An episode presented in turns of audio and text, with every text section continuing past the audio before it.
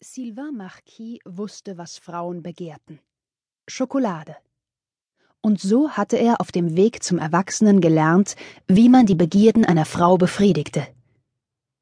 Draußen machte der November die Straßen von Paris kalt und grau, aber in seinem Laboratoire erhitzte Sylvain die Schokolade, bis sie genau so war, wie er sie haben wollte, weich und delikat. Er verteilte sie auf dem Marmortisch vor sich, mit einer geschickten Handbewegung strich er sie zusammen und breitete sie dann wieder aus, glänzend und dunkel. Im Laden kaufte gerade eine elegante Blondine, deren gesamte Erscheinung Reichtum und Privilegien ausstrahlte, eine Schachtel Pralinen.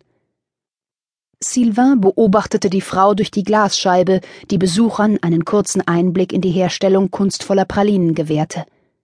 Er sah, dass sie nicht widerstehen konnte und noch auf dem Weg nach draußen eine der Pralinen kostete, sah, wie ihre perfekten Zähne in die daumennagelgroße Praline sanken, ahnte den Moment voraus, in dem die Hülle nach einem leichten Zögern nachgab, wusste, wie die Füllung darin auf ihrer Zunge zerschmolz und spürte förmlich den Schauer der Freude, der durch ihren Körper lief.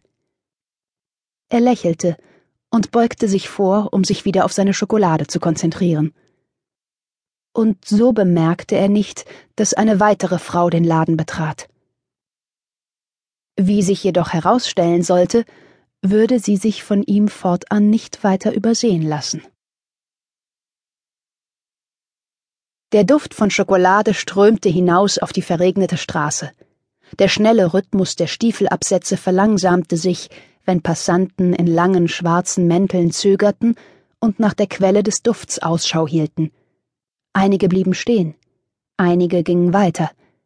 Kate wurde förmlich mit ihrem Schwung über die Schwelle getragen. Theobromin hüllte sie ein wie eine warme Decke gegen die Kälte. Kakao flutete ihre Sinne. Sie schlang die Arme um sich.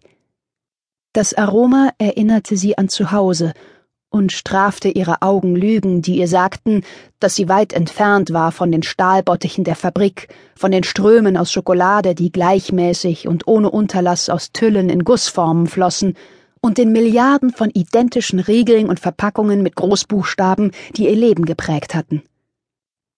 Irgendetwas, eine Anspannung, die sie mit sich trug, löste sich in ihren Schultermuskeln und zog ein Zittern nach sich, das ihren gesamten Körper durchlief.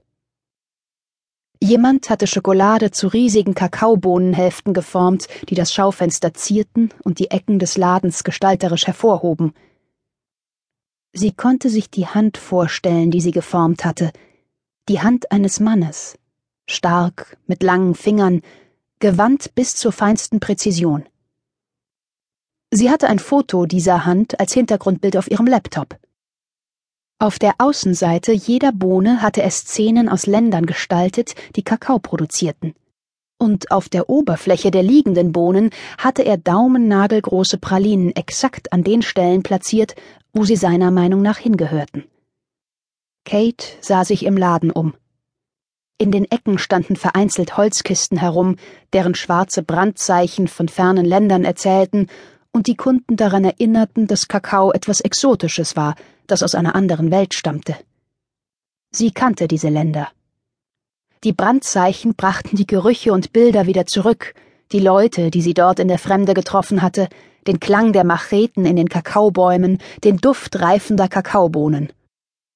Hier und da hatte er Kakaostückchen verstreut, so wie ein Chefkoch einen Teller mit einem Tropfen Soße verzierte. Er hatte Vanilleschoten und Zimtschalen großzügig auf verschiedenen Oberflächen verteilt, wie ein Rausch der noch unverarbeiteten Köstlichkeiten. Jede kleine Einzelheit der Dekoration spiegelte die raue, wunderschöne Natur der Schokolade und dadurch den Triumph ihrer ultimativen Verfeinerung. Winzige Schokoladenquadrate, Pralinen, die 150 Dollar das Pfund kosteten, hergestellt von Sylvain Marquis. Sylvain Marquis.